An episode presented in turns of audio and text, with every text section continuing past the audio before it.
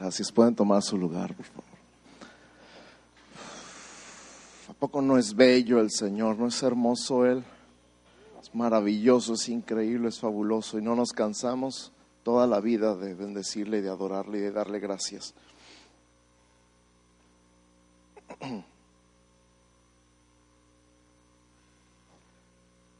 Estoy tan agradecido con Él. Él ha hecho tantas cosas tan buenas. ¿Ha hecho cosas buenas en tu vida? Levanta tus manos una vez más y dile gracias por todo lo bueno que ha sido conmigo. Gracias Señor Jesús, gracias, gracias, gracias.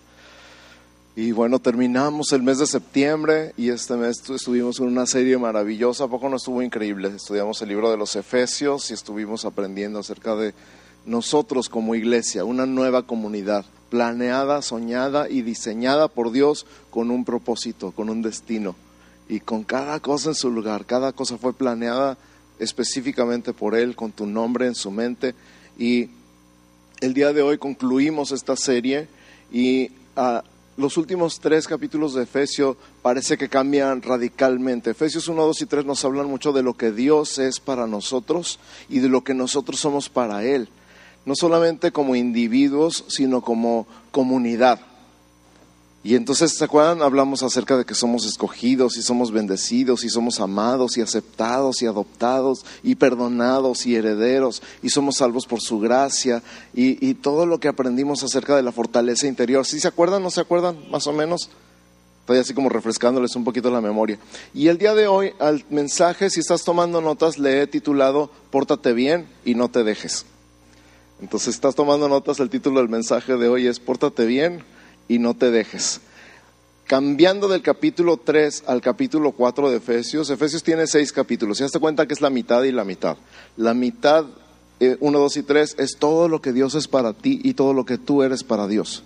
La segunda mitad es ahora que ya sabes quién eres, Ahora que toda tu identidad ha sido sembrada en ti y que estás seguro de quién eres, ahora que sabes quién eres para Dios, quién es Dios para ti, que sabes que eres salvo por gracia y que todo ha sido obra suya y que Él es la fuente de tu fortaleza y ahora que ya estás arraigado y cimentado en amor y que eres capaz de comprender el amor de Dios, ahora que sigue, sigue, pórtate bien y no te dejes. Pero repasando otra vez, hablamos de la salvación, que era doxológica, cristológica, trinitaria y exhaustiva. ¿Se acuerdan? Eso fue el primer mensaje de la serie. Doxológica significa que es para la gloria de Dios. Cristológica significa que está centrada en la persona de Jesucristo. Él es el Cordero de Dios que quita el pecado del mundo. Trinitaria significa que toda la Trinidad, el Padre, el Hijo y el Espíritu Santo están involucrados en nuestra salvación. El Padre diseñó el plan de salvación, el Hijo lo ejecutó en la cruz y el Espíritu Santo lo aplica a tu vida y a mi vida y lo hace una realidad en nosotros. Y exhaustiva porque no le falta nada, está planeada desde la eternidad y se completa en la eternidad y no le falta nada. No podemos decir, ay Dios, es que no pensaste en esto. Él pensó absolutamente en todo y aplicó completamente y su plan salió a la perfección y ahora tiene un pueblo que puede llamar suyo y ese pueblo somos tú y yo. Aprendimos en el segundo día de la serie, la pastora Rita nos habló de que somos salvos por gracia, por medio de la fe, y esto no es de nosotros, sino que es don de Dios. Entonces todo lo que tenemos es por gracia, todo lo que no nos costó nada es porque a Cristo le costó todo. Y entonces Él pagó ese mensaje, Él pagó esa salvación, Él pagó ese evangelio. Amén. Aprendimos el día 3 de la serie que somos fortalecidos con poder en el hombre interior por el Espíritu Santo. Gracias, gracias.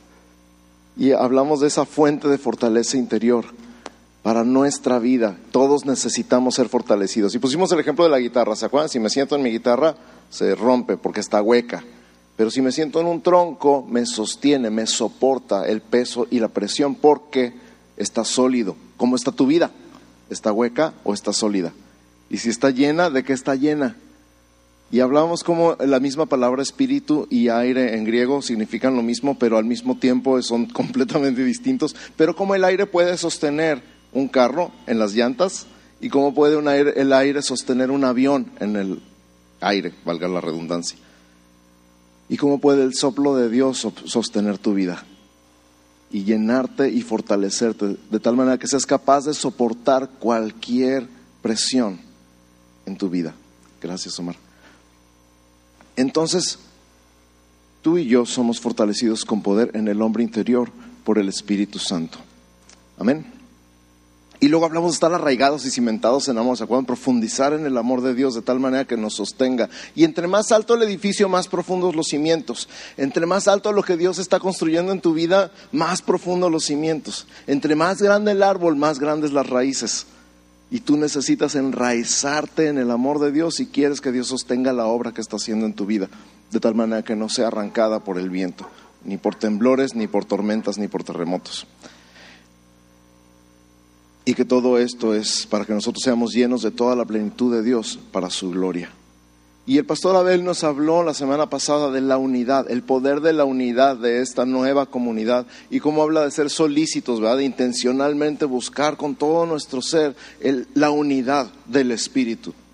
Tú y yo y toda la congregación y toda la iglesia de Cristo en toda la ciudad y en todo el país y en todo el mundo tenemos muchas cosas en común y dice la Biblia que tenemos un cuerpo, un espíritu, una esperanza, un Señor, una fe y un bautismo. Estas seis cosas nos habló el pastor Abel la semana pasada. ¿Sí se acuerdan? Somos un cuerpo, repite conmigo, somos un cuerpo, un espíritu, tenemos una sola esperanza, un solo Señor, una sola fe y un solo bautismo. Somos uno en el Espíritu Santo. Somos uno en el poder del Espíritu Santo. Y a medida que nosotros aceptamos esa verdad en nuestra vida y aprendemos a pensar como uno, a hablar como uno y a actuar como uno, vamos a ir creciendo en lo que es esta nueva comunidad de Dios. Y entonces llegamos y damos la vuelta a la página de Efesios capítulo 4, aunque ya empezamos con eso la semana pasada con el pastor Abel, y le titulé al mensaje Pórtate bien y no te dejes por estas dos partes. Efesios 4.1 dice así, yo pues preso en el Señor os ruego que andéis como es digno de la vocación con que fuisteis llamados. Repite este versículo conmigo, yo pues preso en el Señor os ruego que andéis como es digno de la vocación con que fuisteis llamados. ¿Cuál vocación? Todo lo que nos habló en los primeros capítulos de la carta a los Efesios. Tú eres bendecido, tú eres escogido, tú eres amado y adoptado y aceptado y perdonado y heredero y sellado con el Espíritu Santo. Y eres salvo por gracia y estás sentado con Cristo en los lugares celestiales y el Espíritu Santo es la fuente de tu fortaleza y estás arraigado y cimentado en amor. Todo eso se resume en una palabra, vocación o llamado, que en latín y en español es lo mismo, vocación, llamado. Fuiste llamado con un llamado santo, una vocación santa. Ya lo eres, es tu identidad. Y eh, creo que en las imágenes en la pantalla tenemos un rey y una reina, si no me equivoco. Y ellos son rey y reina por herencia, lo traen en la sangre, ser nobleza, ser de la familia real era el heredero al trono. No hizo nada para ser el heredero al trono más que nacer en la familia real. Es su identidad. Eso no tiene nada que ver con que se siente al trono o no. De la misma manera tú y yo somos lo que Dios dice que somos. Si Dios dice que tú eres bendecido, eres bendecido. Si Dios dice que tú eres amado, eres amado. Si Dios dice que tú eres adoptado, eres adoptado y aceptado y perdonado. Todo lo que Dios dice de ti es verdad simplemente porque Dios lo dice y Dios no miente. ¿Sí sabían que Dios no miente? Entonces, automáticamente, si todo lo que Dios dice tiene que ser verdad. Aunque tú no te sientas como amado, aunque tú no te sientas como escogido, aunque tú no te sientas como heredero, lo eres. Y hay dos películas que me gustan mucho en este tema de, de identidad y de conducta, que son dos cosas separadas. Una es el diario de la princesa, no sé si la han visto alguna vez, que ella está en la escuela y es la mujer más invisible de la escuela, hasta se sientan encima de ella porque es una nadie. Pero llega su abuela, que nunca la visita, pero le revela un secreto. Ella es una reina y por lo tanto esta niña es una princesa. Y viene para llevarla, para educarla como princesa para que tome el trono de su nación. Y lo primero que ella dice es, shut up, no, lo puede creer y dice, cállese la boca. pero le tiene que enseñar a actuar como lo que es. Y ese es el meollo del asunto. Todo el resto de la película es un entrenamiento para que esta niña que no sabe ni hablar, ni pararse, ni caminar, ni conducirse como realeza, aprenda a conducirse como lo que es, realeza. Una cosa es identidad y otra cosa es comportamiento. Y Dios te está diciendo el día de hoy, tú ya eres lo que yo digo que eres. Ahora quiero enseñarte a comportarte como lo que eres. La otra película es El hombre de la máscara de hierro, donde precisamente el rey tiene un gemelo del que no sabe. Y entonces se, se cuando se entera que tiene un gemelo, le pone una máscara de hierro y lo manda al calabozo más profundo de la prisión más espantosa de Francia y lo tiene ahí encerrado. Y el plan de los mosqueteros es liberarlo y ponerlo en lugar del rey que está en el momento en el trono porque es un malvado. Y entonces lo liberan, lo sacan de la cárcel y le tienen que enseñar primero su identidad y después a comportarse como un rey. Y lo enseñan a usar la espada y lo enseñan a cabalgar y lo enseñan a bailar y se ríe de la ropa que se tiene que poner, porque no tiene nada que ver con él. Sin embargo, su identidad, que ya estaba en su ADN, estaba ahí y él tenía que entonces ponerse a la altura de su identidad. Y escúchame bien, esto es lo que te estoy diciendo el día de hoy. Tú eres hijo de un rey.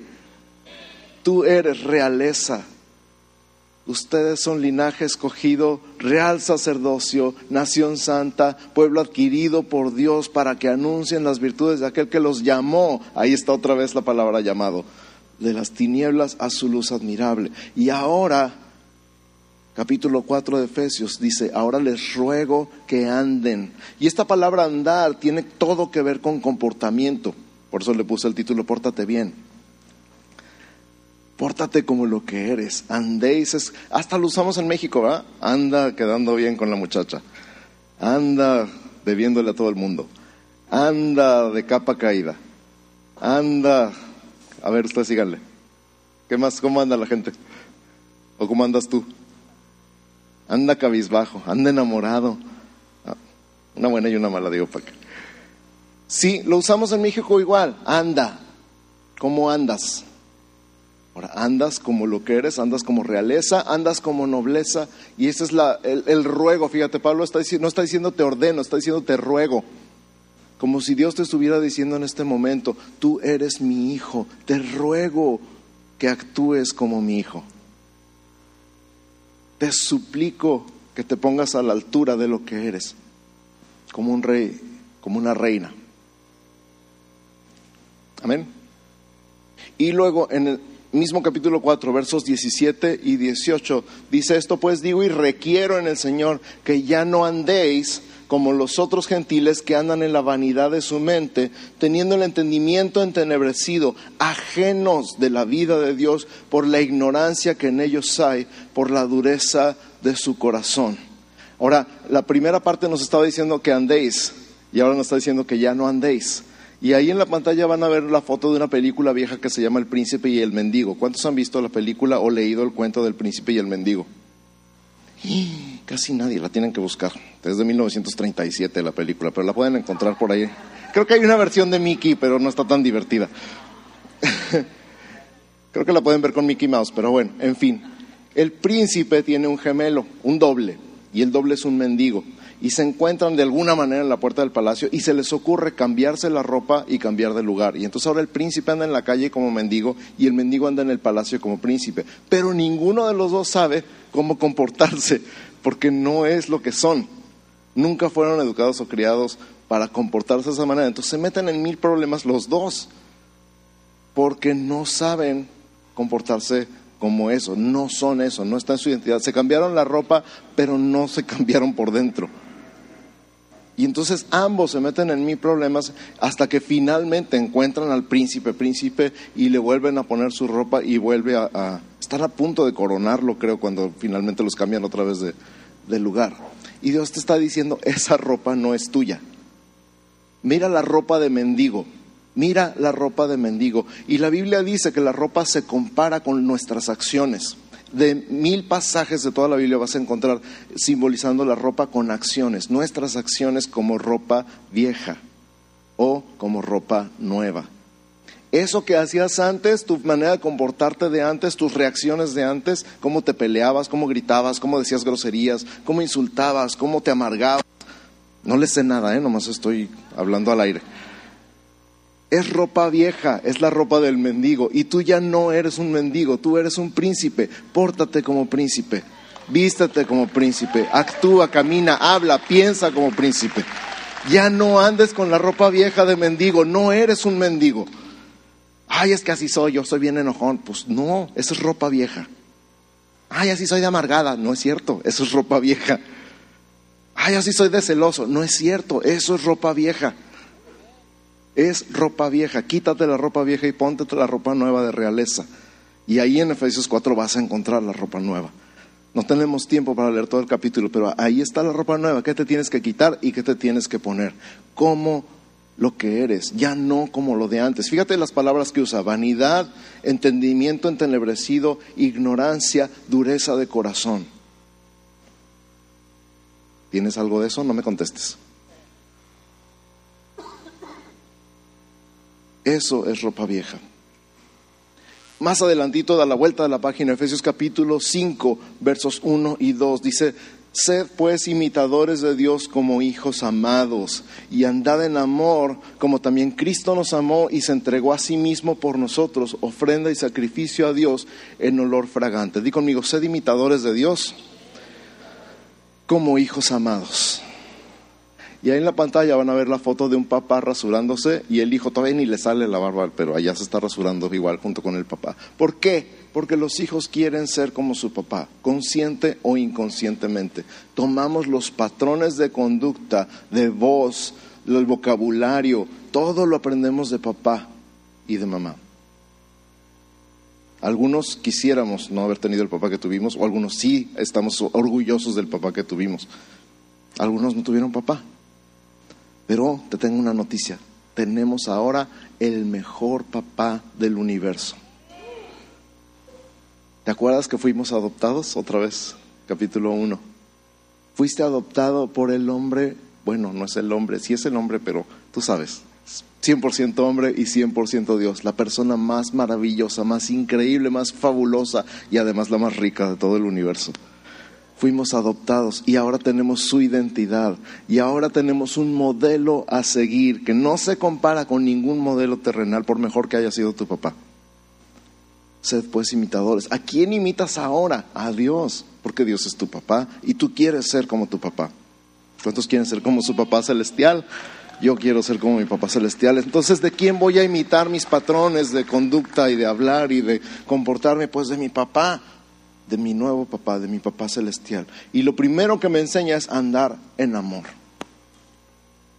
Otra vez andar como comportamiento. ¿Andas en amor o andas en arrogancia? ¿Andas en amor o andas en odio? ¿Andas en amor o andas en amargura? ¿Andas en amor o andas en soberbia? ¿En qué andas? ¿En qué andas? Y él te dice, anda como tu papá. Camina como tu papá, camina en amor. Aprende a amar a todos. Aprende a amar a todos.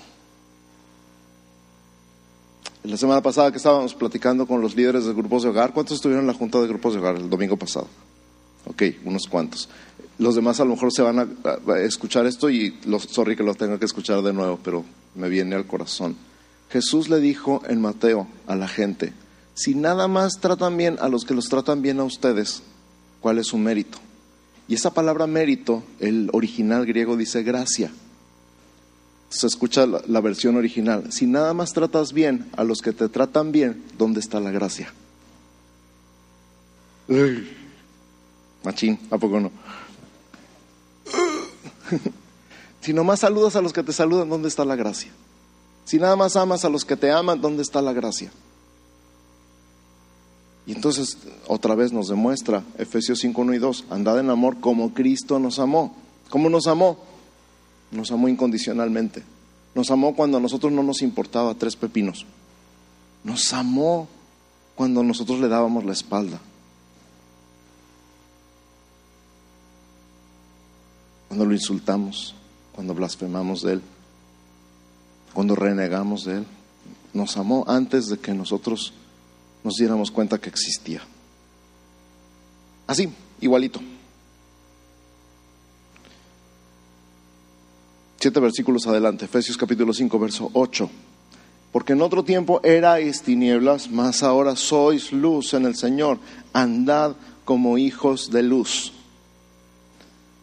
En otro tiempo erais tinieblas, mas ahora sois luz en el Señor. Eso habla de identidad, ¿verdad que sí? No habla de lo que haces, habla de lo que eres. Antes eras oscuridad. Por lo tanto, todo lo que podías hacer era oscuro. Ahora eres luz. Por lo tanto, lo que se espera de ti es que todo lo que hagas ilumine la vida de otras personas. Escúchame, antes eras oscuridad y todo lo que hacías oscurecía la vida de los demás. Ahora eres luz y se espera que todo lo que hagas ilumine la vida de los demás. Te va a salir natural porque es lo que eres, nomás tienes que dejarlo salir. Andad como hijos de luz. Dios quiere y anhela y sonríe cada vez que tú eres luz en el mercado, que eres luz en el trabajo, que eres luz en casa de tus papás y de tus suegros y de tus cuñados y de tu jefe. Dios dice, mira mi hijo, este es mi hijo. Y ahí vemos en las imágenes en las pantallas un hombre saliendo de un túnel, porque estuvimos acostumbrados a la oscuridad, pero es hora de salir a la luz. Estuvimos acostumbrados a la oscuridad, pero es hora de salir a la luz. ¿Cuántos dicen amén? Es todo. Adelantito, Efesios capítulo 5, versos 15 y 16. Dice, mirad pues con diligencia cómo andéis, no como necios, sino como sabios, aprovechando bien el tiempo, porque los días son malos. Fíjense bien, con diligencias así como échenle ganas, en fijarse cómo andan, cómo se comportan, cuál es su comportamiento, cuál es su conducta, no como necios, sino como sabios. ¿Qué hacen los sabios a diferencia de los necios? Fácil, aprovechan el tiempo. ¿Qué hacen los necios? ¿Qué hacen los sabios, perdón, a diferencia de los necios? Fácil, aprovechan el tiempo. ¿Qué estás haciendo con tu tiempo? No, pues ahí estoy en el Face, en el Instagram, en el Netflix. ¿Qué haces con tu tiempo? ¿Estás aprovechando el tiempo o estás perdiendo el tiempo? La gente sabia aprovecha el tiempo, hace que su tiempo trabaje para ellos. La gente sabia hace que su tiempo le dé dividendos. Invierte su tiempo en cosas que le traigan beneficios.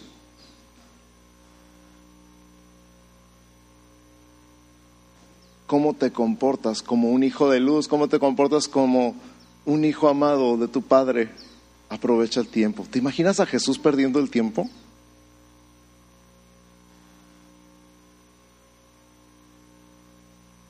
¿Qué pasaría si Jesús hubiera tenido un trabajo de oficina? ¿Estaría viendo el reloj a ver a qué hora es la hora de salir? Estaría jugando solitario. ¿Tú crees?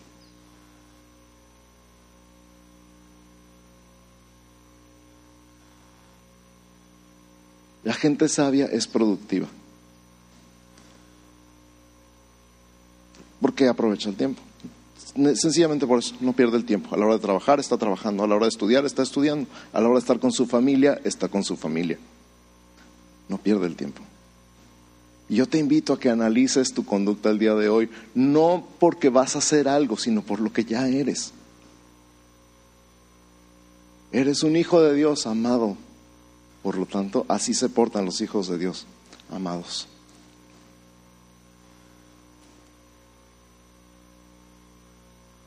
Ok, ahora el no te dejes. ¿Ya estamos bien con el pórtate bien? Sí, pastor, ya por favor, paren esta masacre. ¿Estamos bien con el pórtate bien? Ahora, ¿qué onda con el no te dejes? ¿A poco no parece como le dices a tu hijo cuando se va a la escuela? Pórtese bien y no se deje.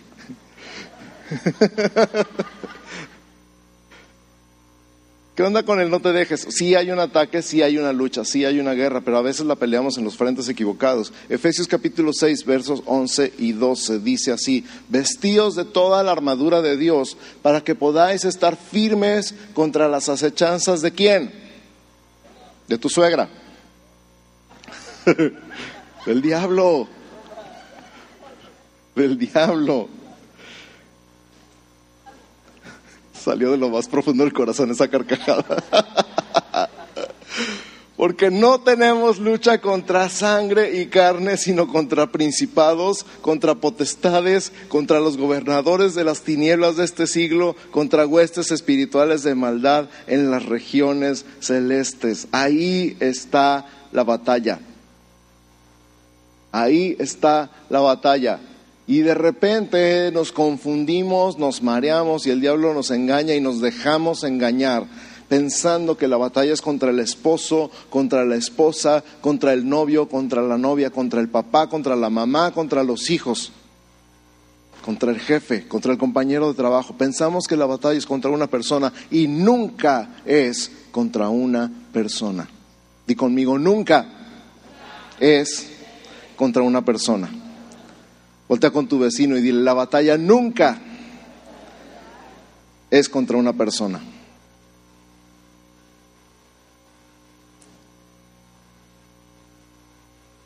La batalla es contra principados, contra potestades, contra gobernadores de las tinieblas y contra huestes espirituales de maldad en las regiones celestes y la batalla se gana en oración. Amén. Por lo tanto, cada vez que venga esa persona que te saca canas verdes, amarillas, azules y moradas, ponte a orar. Todos los días. Si sientes que estás durmiendo con el enemigo, ponte a orar. Todos los días. En ese momento cuando aquí las tripas están haciendo una danza húngara. Ponte a orar. Y no te dejes, no te dejes engañar. Obviamente nos brincamos un montón de versículos porque es imposible abarcar tres capítulos en estos minutos, pero léelo. ¿En cuánto tiempo leerás tres capítulos de la Biblia? Es más, te reto a leer los seis capítulos esta semana, un capítulo cada día que repases todo, que subrayes donde Dios te hable, que busques en el diccionario las palabras que no entiendes. Que me digas, ay, eso quizá qué significa y te sigas ahí. Te reto a que leas Efesios 1 mañana, Efesios 2 el martes, el 3 el miércoles, el 4 el jueves, el 5 el viernes y el 6 el sábado. Y que me platiques la semana que entra qué pasó. Y que te acuerdes quién eres y que te acuerdes que se espera de ti no porque alcances algo, sino por lo que ya eres. Y que te acuerdes que la batalla es espiritual. Y que las armas de nuestra milicia no son carnales, sino poderosas en Dios para la destrucción de fortalezas. Y que puedes derribar todo argumento y toda altivez que se levanta en contra del conocimiento de Cristo.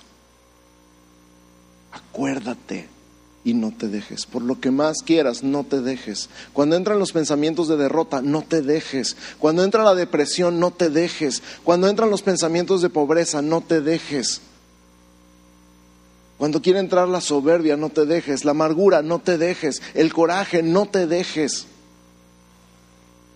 Cuando te quieres sentir ofendido, no te dejes. Cuando te sientas traicionado, frustrado, no te dejes. Reconoce la batalla, reconoce las armas y reconoce lo que tú puedes hacer al respecto.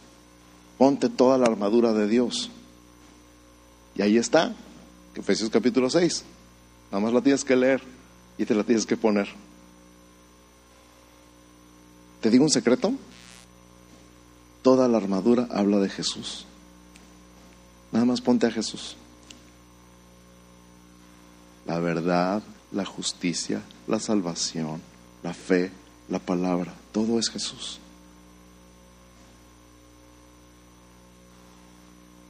el Evangelio de la paz. ¿Por quién es? Por Jesús. Así que no te dejes en, en una nueva comunidad que Dios diseñó y que Dios está construyendo aquí en medio de nosotros. En esta nueva comunidad no hay ofensa, no hay enojo, no hay amargura. ¿Y sabes por qué no hay? Porque reconocemos de dónde vienen las cosas. Y aprendemos a identificarlas y aprendemos a rechazarlas como se tienen que rechazar. Y entonces podemos amar como fuimos amados. Y entonces podemos perdonar como fuimos perdonados. Y entonces podemos abrazar como fuimos abrazados. ¿Tú lo crees? Amén. Yo también lo creo. Entonces pórtate bien y no te dejes. Pórtate bien y no te dejes y no me hagan pucheros. Pórtate bien y no te dejes. Puse la imagen de un corredor ahí en esta conclusión porque para mí ha sido maravilloso todo lo que he aprendido de correr. De que la disciplina pues a lo mejor da flojera y a lo mejor no gusta y a lo mejor duele de repente, pero qué buena es. Escúchame, la disciplina es incómoda, pero qué buena Y a veces me han visto los que me siguen en Facebook o en Twitter, saben que pongo de, de vez en cuando, a veces lo más difícil es ponerse los tenis. De verdad que sí, levantarse de la cama, ponerse los tenis. Ya que tienes los tenis puestos, ya lo demás es pan comido. Pero pararse y ponerse los tenis, eso requiere disciplina. Es lo mismo. Pero yo puedo decir, yo soy un atleta y los atletas corremos todos los días.